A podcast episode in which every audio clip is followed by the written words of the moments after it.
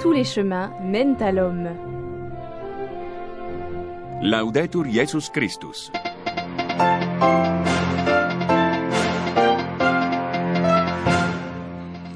L'armée russe a envahi l'Ukraine tôt ce matin. Les troupes de Vladimir Poutine sont passées à l'attaque sur tous les fronts. Un an après l'invasion terrestre de l'Ukraine, les Russes poursuivent leur entreprise de conquête, les Ukrainiens leur combat pour la liberté. Fratelli sorelle, non dimentichiamo la cara martoriata popolazione ucraina. Frères et sœurs, n'oublions pas la chère population d'Ukraine, une population martyre, lançait le pape mi-février. À 114 reprises, le Saint-Père a ainsi interpellé les fidèles cette dernière année, peut-être d'abord pour lutter contre l'indifférence, pour qu'ils ne s'accoutument pas aux images violentes diffusées à la télévision, rappeler toujours l'horreur de la guerre. Siamo andati a Isium, zona appena lasciata. Nous sommes allés à Izium, que les Russes venaient de quitter, et où un immense cimetière a été mis au jour. On a assisté à une sorte de célébration.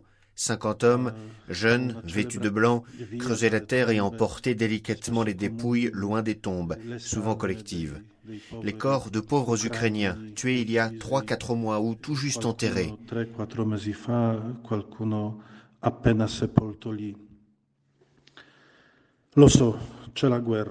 Je sais, c'est la guerre, et la guerre ne connaît pas la pitié, qu'il y a des morts, mais en voir autant, au même endroit, c'est une chose difficile à raconter, à expliquer.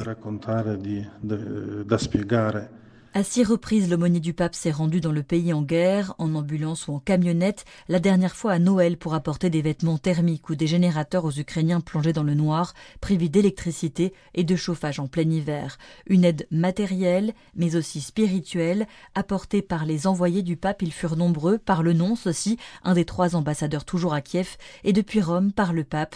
Le 25 mars dernier, au terme d'une célébration pénitentielle, François consacrait l'Ukraine et la Russie au cœur de Marie Immaculée.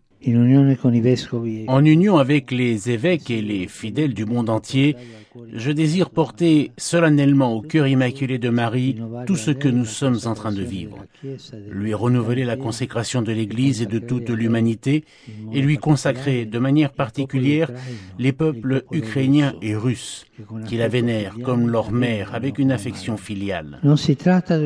Il ne s'agit pas d'une formule magique, mais d'un acte spirituel.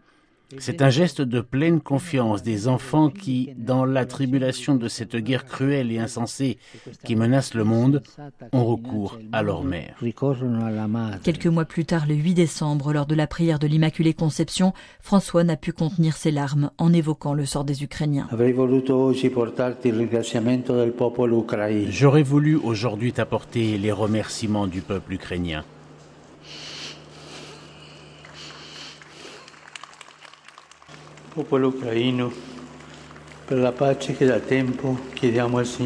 Pour la paix que depuis longtemps nous demandons au Seigneur. La paix peut être conquise si on en a la volonté, affirmait-il le matin même lors de l'Angélus, parlant de vive voix au patriarche russe se rendant en personne à l'ambassade d'Ukraine près le Saint-Siège. François a toujours exprimé la disponibilité du Saint-Siège pour servir de médiateur, comme nous l'indique d'ailleurs son secrétaire d'État, le cardinal Pietro Parolin. Nous pensons que le Vatican peut être un terrain adapté. La volonté est d'offrir un espace où les parties peuvent se rencontrer et entamer un dialogue sans conditions préalables. Si les parties devraient se rencontrer, c'est à elles d'identifier la méthodologie de travail et de donner du contenu, mais nous sommes disponibles. Car la mission de l'Église est aussi celle de croire en la paix, toujours et malgré tout, conclut Monseigneur Paul Gallagher, le secrétaire pour les relations avec les États. S'il est difficile pour l'Ukraine elle-même et pour beaucoup d'autres de parler de dialogue et de paix, de réconciliation, c'est quelque chose que l'Église, le Saint-Siège et le Saint-Père peuvent et doivent faire, et c'est fondamental, maintenir vivant le rêve de la paix. Nous comprenons la difficulté pour beaucoup en ce moment de souffrance de penser à la paix en ces termes, mais quelqu'un doit le faire parce qu'au final, il y aura un terme à cette guerre terrible. Et nous espérons que cela viendra bientôt.